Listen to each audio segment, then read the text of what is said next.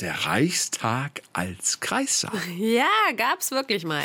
100% Berlin. Ein Podcast von RBB 888. Gemeinsam mit zum Glück Berliner von Lotto Berlin. Wir verraten euch hier immer die Geheimnisse unserer Stadt und heute geht es um die sagenumwobenen Reichstagsbabys. Klar, den Reichstag, das Gebäude, das kennen wir alle. Aber was viele nicht ahnen, in diesem Reichstag wurden Menschen geboren. Ja, die haben in ihrer Geburtsurkunde wirklich Reichstag stehen. Aber wann war das und welches lebenslange Privileg haben diese Kinder? Wir klären's und springen dafür zurück ins Jahr 1933 an den 27. Februar. Hitler ist seit wenigen Wochen an der Macht und plötzlich brennt der Reichstag. Hohe Flammen schlagen aus dem Gebäude. Es dauert Stunden, bis die Feuerwehr den Brand gelöscht hat. Am Tatort wird ein Mann namens Marinus van der Lubbe festgenommen. Er gesteht, den Brand gelegt zu haben und wird dafür auch später hingerichtet. Ob dieser van der Lubbe wirklich den Brand gelegt hat oder ob es die Nazis selbst waren, darüber streiten die Historiker bis heute. Fakt ist allerdings, nach dem Brand ist der Reichstag ziemlich kaputt. Das Gebäude wird ein bisschen repariert, aber schick ist es nicht mehr. Und dann kommt der Zweite Weltkrieg. Der ziemlich kaputte Reichstag soll zum Bunker werden. Die Fenster werden zugemauert, jetzt sollen die Berlinerinnen und Berliner hier Schutz finden. Und angeblich Adolf Hitler persönlich befiehlt noch was. Im Reichstag soll es eine Geburtsstation geben. Schwangere sollen hier im Keller ihre Kinder zur Welt bringen. Das ist nämlich sicherer als in einem Krankenhaus.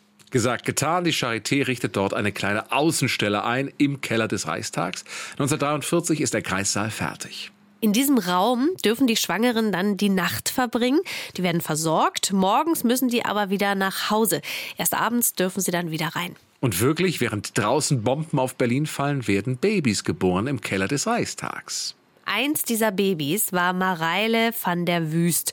Ihre Mama wohnt damals in Lichtenberg und kommt als Hochschwangere jede Nacht zum Reichstag. Das hat Mareile mal in einem Interview so erzählt. Meine Mutter musste also jeden Abend sich auf den Weg machen in den Reichstag und jeden Morgen, wenn ich nicht angekommen war, musste sie wieder zurück nach Hause. Und am 15. September 1944 ist es dann soweit. Mareile kommt auf die Welt und sie ist damit ein Reichstagskind. So werden diese Kinder nämlich genannt oder auch Reichstagsbabys. Mareile ist eins von ungefähr 60. So viele Babys werden dort im Keller geboren. Und sie und die anderen Reichstagskinder haben ihr Leben lang ein ganz besonderes Privileg.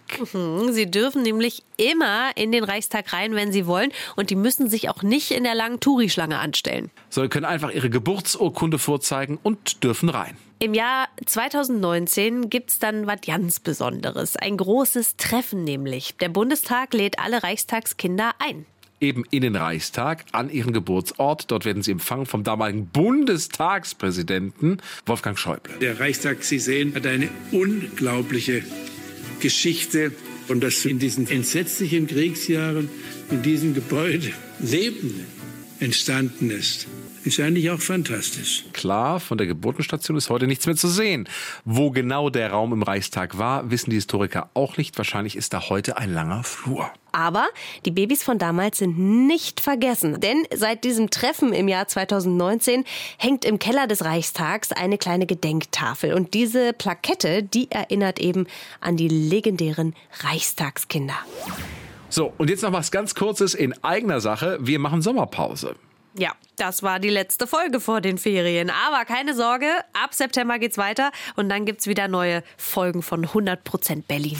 100% Berlin. Ein Podcast von RBB 888.